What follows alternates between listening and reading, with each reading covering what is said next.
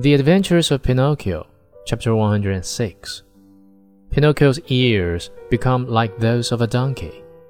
In a little while, he changes into a real donkey and begins to bray everyone. At one time or another, has found some surprise awaiting him.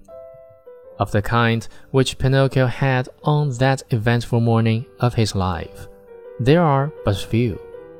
What was it? I will tell you, my dear little readers. On awakening, Pinocchio put his hand up to his head, and there he found gas. He found that during the night his ears had grown at least ten full inches. You must know that the marionette, even from his birth, had very small ears. So small indeed that to the naked eye they could hardly be seen.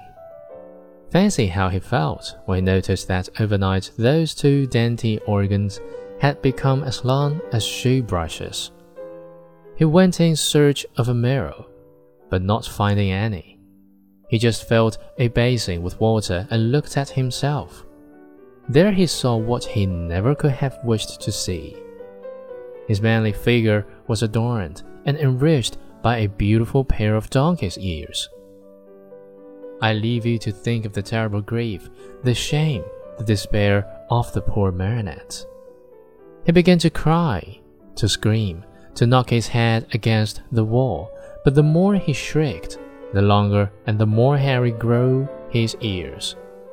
At those piercing shrieks, a dormouse came into the room, a fat little dormouse, who lived upstairs. Seeing Pinocchio so grief stricken, she asked him anxiously,